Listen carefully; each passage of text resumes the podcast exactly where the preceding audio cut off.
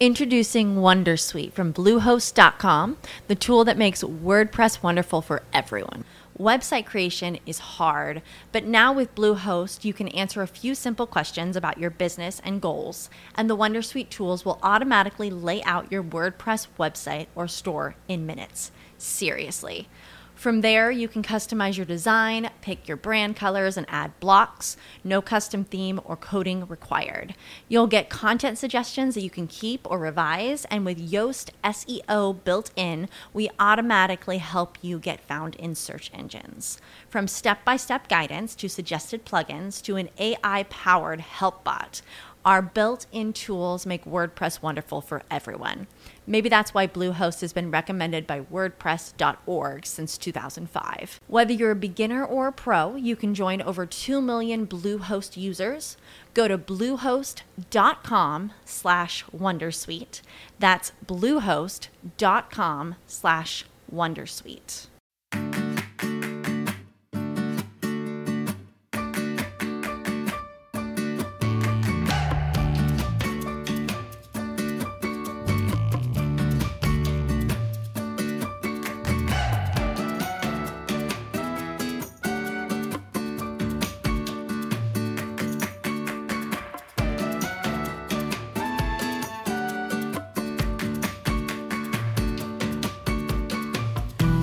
Bienvenido al capítulo 15 de Eureka, un podcast de Emilcar FM sobre innovación, productos y curiosidades sobre los mismos. Mi nombre es Fran Molina y si me lo permites, estaré encantado de poder compartir contigo este espacio de entretenimiento y aprendizaje.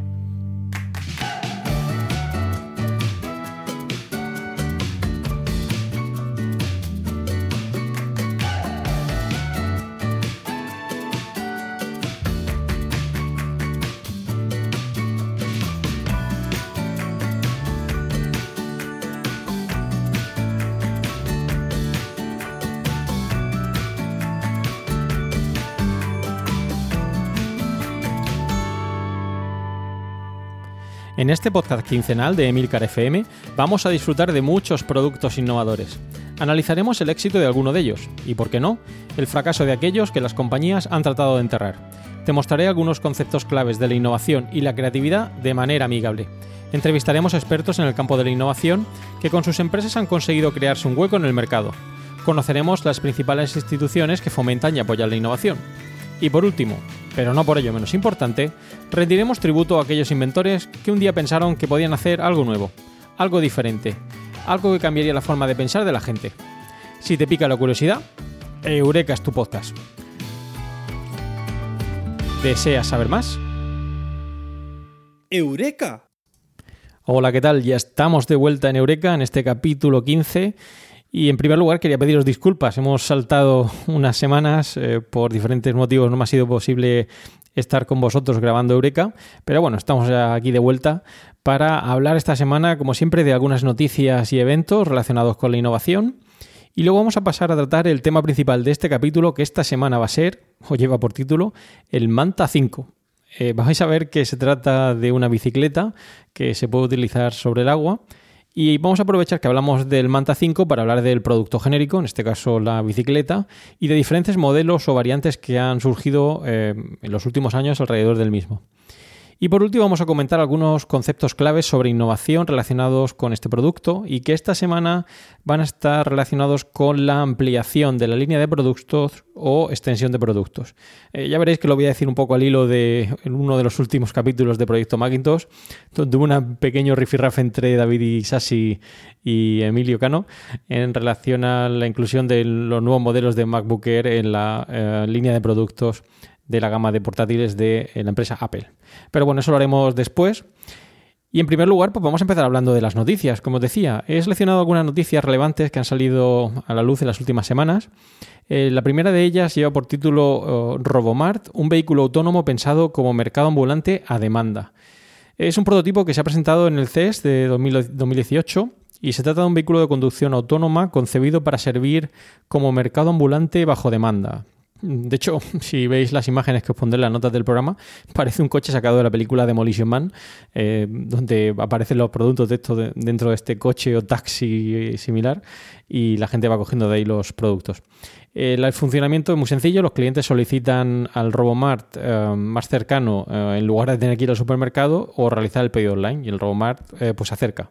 Una vez que cogemos los productos, el Robomart pues sigue su camino hasta el siguiente cliente. Eh, como digo, un producto quizá demasiado futurista. Em, eh, la empresa pretende licenciar el producto a mayoristas y minoristas por un periodo de 24 meses. Eh, sabéis que ha habido noticias esta semana con atropellos de vehículos autónomos, etcétera. Obviamente queda campo por recorrer en, el caso de los vehículos autónomos, pero bueno, es una buena idea a tener en cuenta.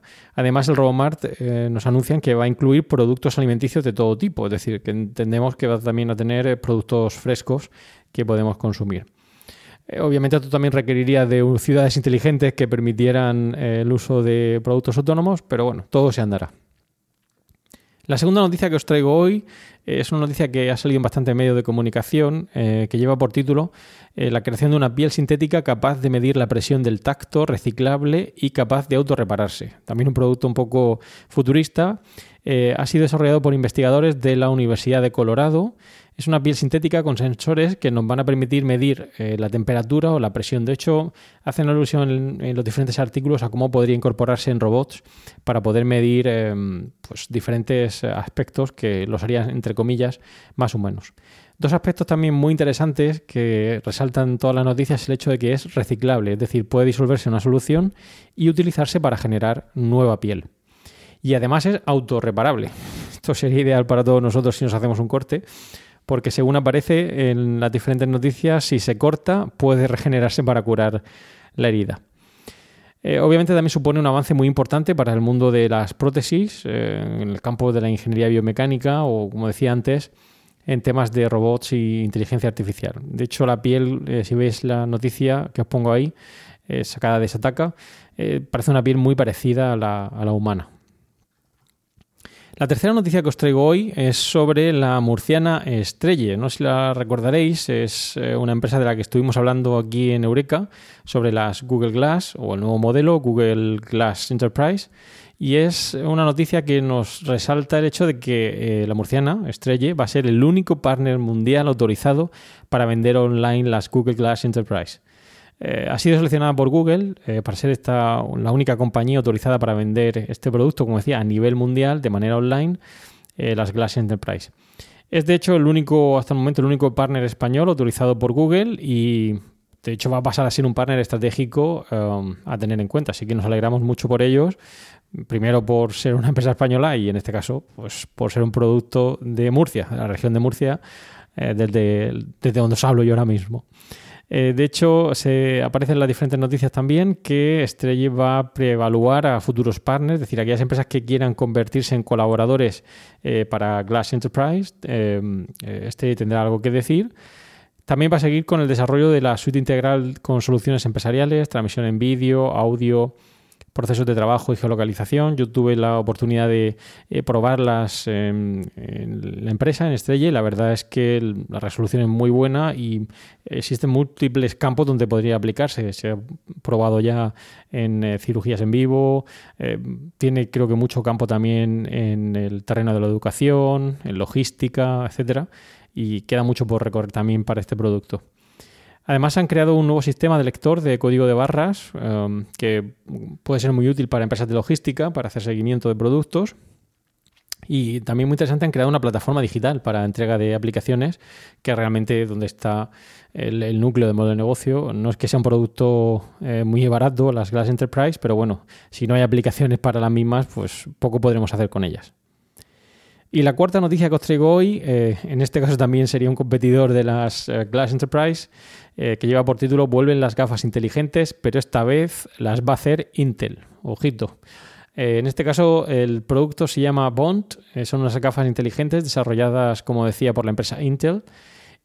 son más simples en su funcionamiento las Glass Enterprise y, de hecho, como dice en la noticia, menos ambiciosas y mucho más discretas.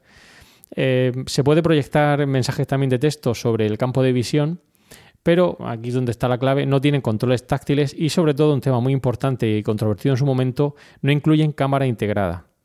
Esto es importante ya que, eh, como sabéis, uno de los primeros problemas que tuvo las Google Glass es el hecho de la invasión de la privacidad que la cámara eh, tenía. Aunque había una lucecita que nos decía si estaba grabando o no. Bueno, eh, en este caso, al no tener cámara integrada, obviamente, pues evitamos ese problema. Eso sí, no tienen aplicaciones, es decir, funciona como una extensión del teléfono, similar a los relojes inteligentes que algunos podemos llevar en la muñeca. Y em, bueno, parece que a priori va a ser bastante más económico de lo que serían eh, las Glass Enterprise. Es un producto obviamente enfocado a un mercado distinto, un mercado más de consumo, a diferencia de las Glass Enterprise que a priori podríamos pensar están más enfocadas a un mercado empresarial, que no por sí tiene que ser exclusivamente empresarial, pero ya digo, em, el coste de la gafa más las aplicaciones nos hacen pensarlo. ¡Eureka! Pues nada, vamos ya al tema principal del capítulo de hoy, que como os he dicho era el producto Manta 5, que no es más que una bicicleta eléctrica, bueno, de hecho la primera bicicleta, bicicleta eléctrica para ir pedaleando sobre el agua. Eh, ¿Por qué he seleccionado el Manta 5? Porque ya veréis que vamos a hablar de algunas bicicletas, y como decía antes de la bicicleta en general, es porque mm, me ha parecido un producto muy innovador. De hecho, eh, mezcla diferentes componentes eh, aeronáuticos. Si recordáis el primer capítulo de Eureka, hablábamos del autogiro, aquel producto que era una mezcla, entre comillas, entre lo que sería un helicóptero, como lo conocemos hoy en día, y los aviones de la época y que tenía innumerables ventajas. En este caso me ha parecido un producto muy curioso, eh, os lo pongo también en las notas del programa para que lo veáis. Y algunas características de este producto, bueno, pues es un, cuenta con un diseño modular para facilitar el transporte, es un producto bastante voluminoso, pero bueno, el hecho de que sea eh, fácilmente desmontable y ensamblable en un nuevo lugar de uso, pues lo hace muy interesante. Está fabricado en fibra de carbono, eh, lo cual hará ligero, aunque ya digo que por el volumen eh, es un peso importante. Cuenta con un motor de 400 eh, vatios que más o menos nos daría una hora de asistencia al pedaleo. Hay que tener en cuenta que tenemos que pedalear sobre el agua, sobre todo al principio en la aceleración. Si no tenemos esa asistencia al pedaleo hay que tener unas buenas piernas para ponernos en marcha. Y bueno, mm, la ventaja es que se puede utilizar en agua salada, es decir, no solo tenemos que utilizarlo en un lago, como aparece ahí en el vídeo, se puede utilizar en, lagos, ríos, mares, eh, lo cual lo hace muy interesante para diferentes públicos. Las dimensiones son de 2 metros por 1,2 metros más o menos y esa batería eh, pues es una batería de litio IP67 obviamente muy estanca al agua porque eh, si no tendríamos problemas, aunque eh, aparece en la página web que tiene protecciones de sobrevoltaje, etcétera, y por lo tanto no habría que temer por la integridad física de la persona que lo utilice. Pero es un producto muy interesante que puede utilizarse en diferentes situaciones y para gente que quiera practicar deporte o um, disfrutar eh, de la bicicleta, pero en este caso en un nuevo entorno como sería el agua, pues lo hace muy, muy curioso. Ahí lo pongo en la nota del programa para que le echéis un ojo. Y aprovechamos que, hablamos del Manta 5 para hablar de la bicicleta. Eh, es un producto que tiene mucha historia, de hecho voy a daros algunos datos o cifras para tenerlo en cuenta, en cuenta y ver cuál ha sido la evolución de este producto. Se dice que hay ya datos que lo remontan al antiguo Egipto, eh, donde aparecen artefactos de dos, ruedas, de dos ruedas unidas por una barra y que hacían uso de los pies para, para desplazarse. Aunque em, ya tendríamos que irnos a 1780 donde aparecen los primeros precursores de la bicicleta. Eh, en este caso fue un producto, eh, un vehículo ideado por los franceses Blanchard y Mourier, eh, que diseñan lo que a priori acabaría siendo la bicicleta. Pero no sería hasta 1818 cuando Carl von Drais perfecciona el aparato y lo llama Dreisiana.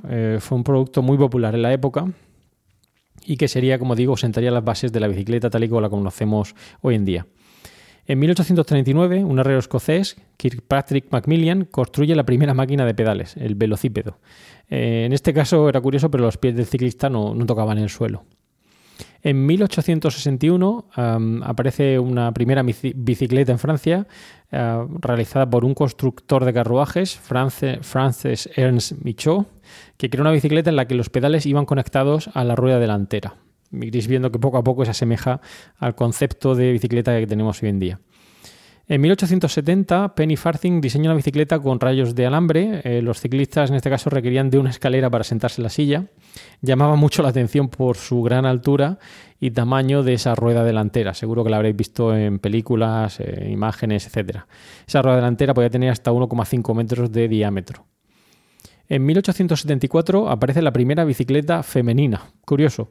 Em, que se montaba de costado, eh, provista de un solo pedal, en este caso patentada en Inglaterra por James Starley. En 1876, eh, Harry Lawson patenta la bicicleta de seguridad Crocodile. Es un concepto clave para la bicicleta moderna porque incluye ya la tracción en la rueda trasera. En 1885, John Kemp Starley incluye todos los elementos de la bicicleta moderna tal y como la, conocemos hoy en día. Ruedas de igual tamaño, transmisión de cadena, cuadro de rombo, etcétera, etcétera.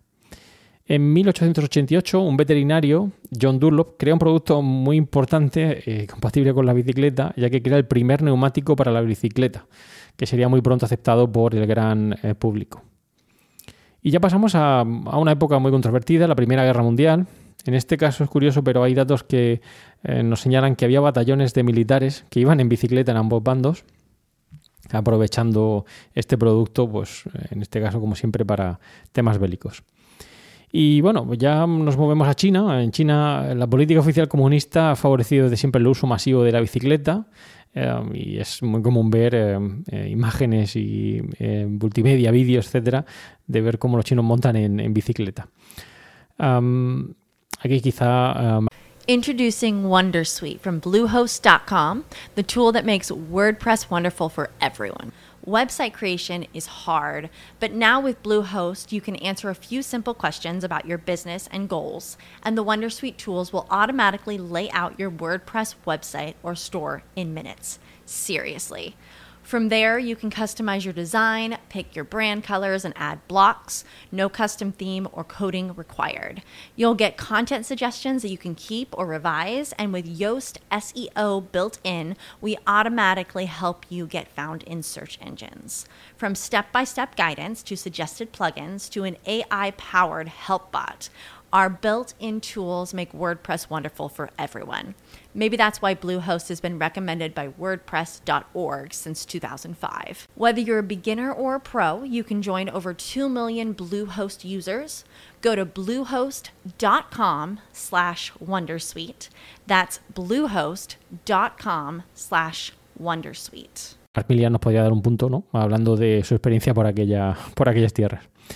Eh, del podcast, Un paseo por Shanghai, Shanghai y Cuatro ventanas, también de Milcar FM. Aprovechamos aquí para meter la cuña.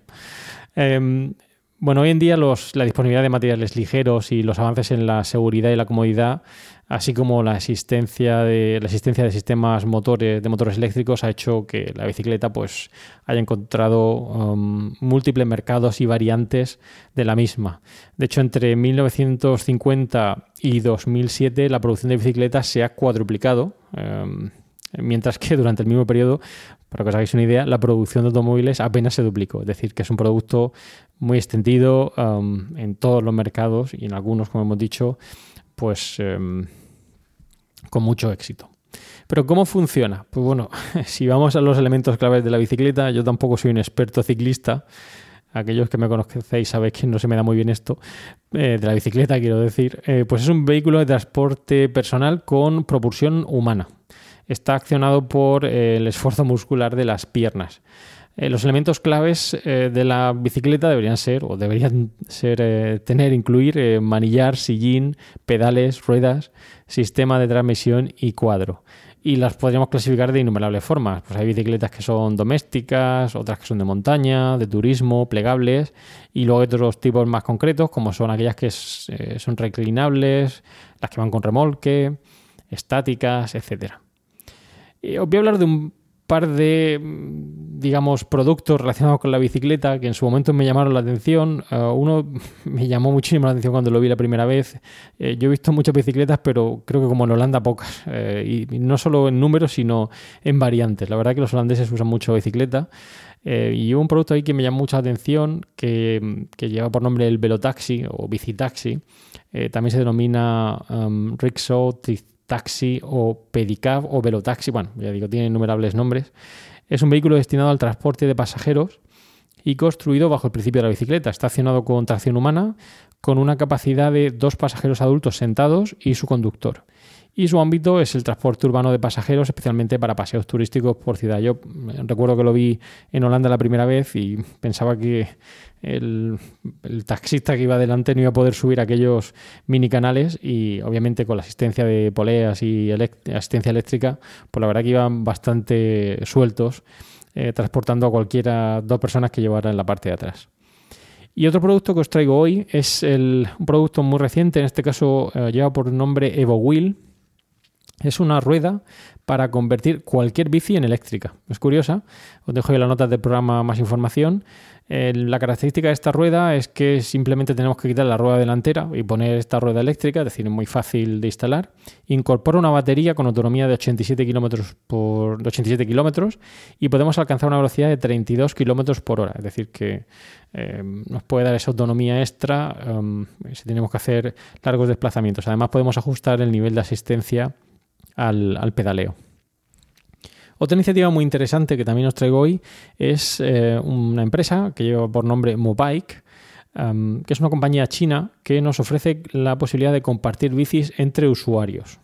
Eh, de hecho, esta empresa, no sé si la conoceréis, pero cuenta con más de 200 millones de usuarios registrados en todo el mundo y quiere establecerse en España. Está presente en Italia, Reino Unido, Alemania, Francia y Países Bajos. La idea eh, del modelo de negocio es pues, alquiler de bicicletas sin estaciones fijas de aparcamiento. Es decir, es un, eh, un, equipo dentro de la empresa se ocupa de recoger las bicis que estén aparcadas en lugares inapropiados y las pone en aquellos sitios eh, donde consideran que sí que deberían estar y no están abandonadas. Y los usuarios solo tienen que descargarse una aplicación para geolocalizar las bicicletas y desbloquearlas, usarlas y luego volver a dejarlas. Pero hay muchos más productos famosos relacionados con las bicicletas. Em, sabéis, no sé si sois conscientes, pero recientemente en el nuevo Campus Park de Apple em, ha salido a la luz eh, la existencia de pequeñas bicicletas, una bicicleta muy minimalista, que Apple ha puesto a disposición de sus empleados para moverse por allí. En concreto hay más de mil eh, bicicletas y además de 2.000 plazas para aparcarlas a lo largo del campus. Se trata de una bicicleta de paseo ideal para desplazarse en terrenos más o menos llanos, con las que nos podemos mover por el, Apple Park. Su um, marco con la barra central baja la convierte en una, eh, una, bicicleta fácil de montar. Tiene un cambio sin mano de 8 velocidades y en la rueda trasera pues lleva espacio para un maletín doble para transportar todo lo que necesite el empleado. Curioso, ¿no? Para aquellos fans de Apple, ahí tenéis el producto. Otro producto que llama mucho la atención es um, una bicicleta ideada en el Reino Unido, la bicicleta Donkey, que en este caso prioriza la potencia, sencillez y maniobrabilidad urbana por encima del diseño. De hecho, si veis en el artículo, dejo ahí la nota del programa, es una bicicleta digamos poco atractiva, eh, aunque fue nominada al premio de diseño del año por el Museo de Diseño de Londres. Eh, tiene espacio de carga delantero y trasero, pero bueno, digamos que tiene ahí un, eje en medio que lo hace un poquito oh, extraño, pero eh, su idea es, como decíamos, esa maniobrabilidad urbana y em, la posibilidad de transportar em, eh, diferentes productos.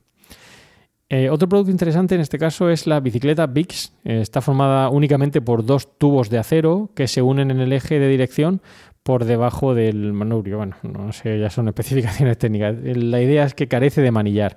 Es una bicicleta muy minimalista que entiendo pues que persigue pues eso, baja resistencia, movilidad, etcétera. Y el último que os traigo es una bicicleta, eh, la P5X, que es una bicicleta de triatlón eh, desarrollada por eh, Lamborghini.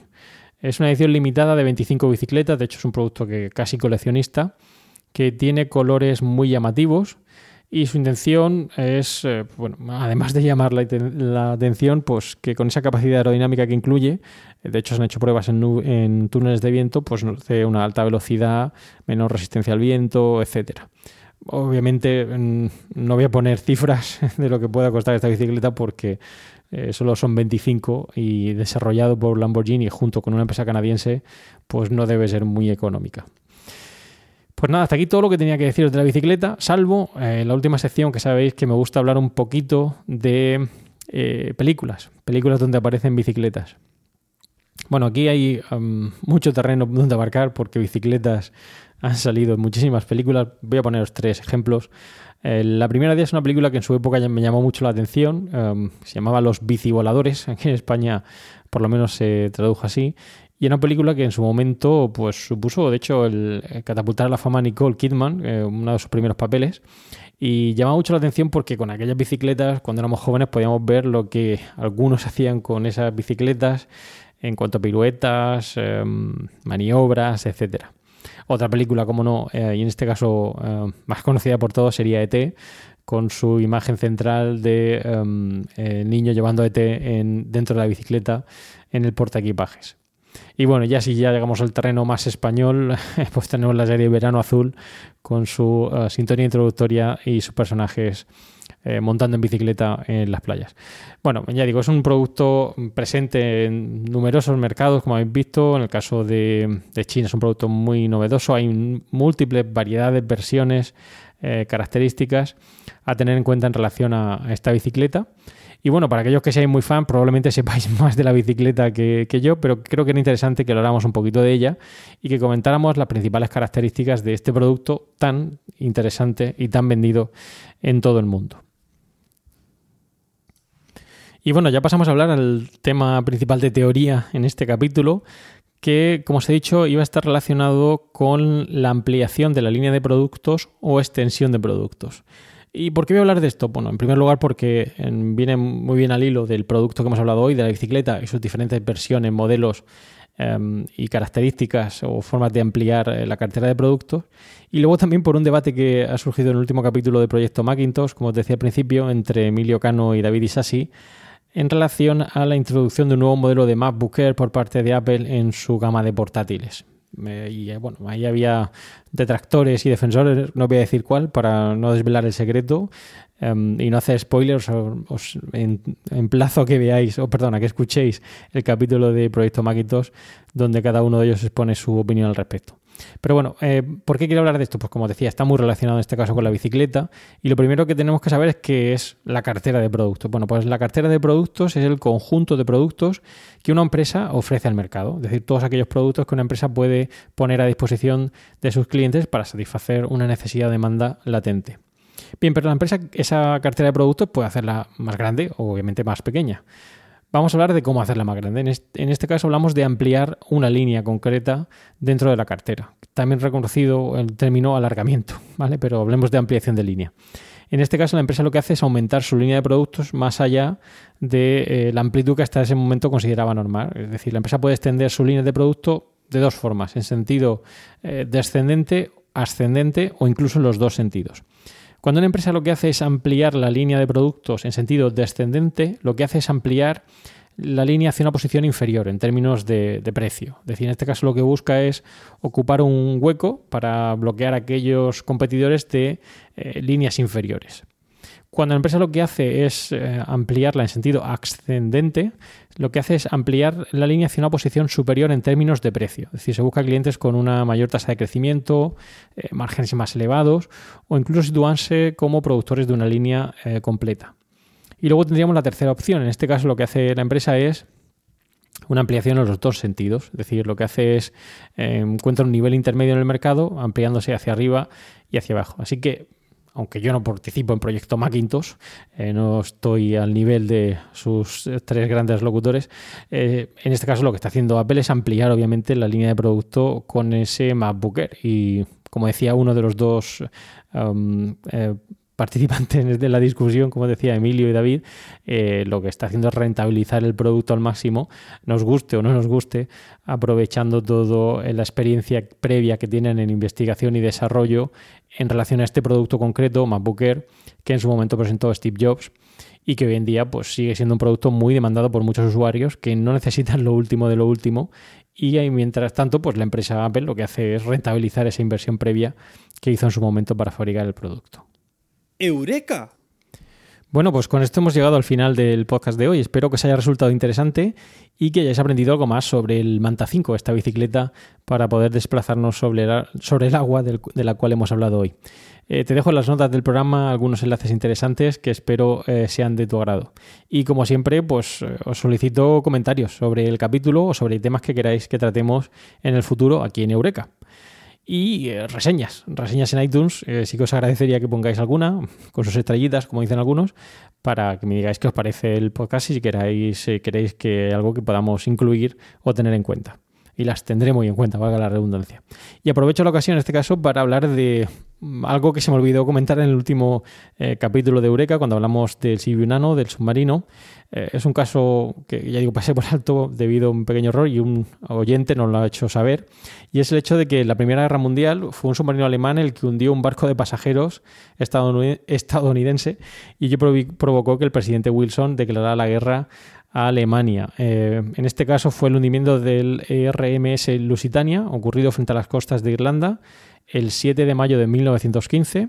Eh, a, causa de un ataque de un submarino alemán, eh, un U-Boat U-20, y que hundió en 13 minutos este barco cerca de, em, de, las costas de Irlanda, como decía. Así que bueno, gracias a nuestro oyente que nos ha puntualizado este tema a tener en cuenta y aquí lo dejo, ¿de acuerdo? Ah, pues nada, gracias por escuchar Eureka y como siempre ya sabéis, espero vuestros comentarios sobre estos y otros temas relacionados con la innovación y los nuevos productos.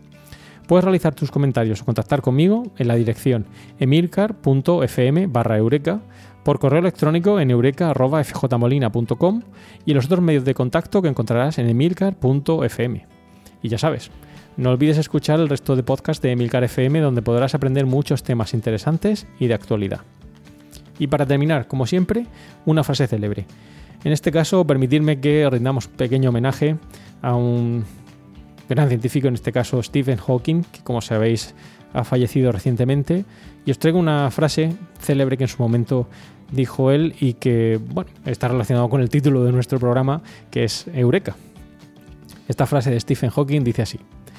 No hay nada como el momento Eureka de descubrir algo que nadie conocía antes no es tan excitante como el sexo, pero dura más. Muchas gracias y propicios días.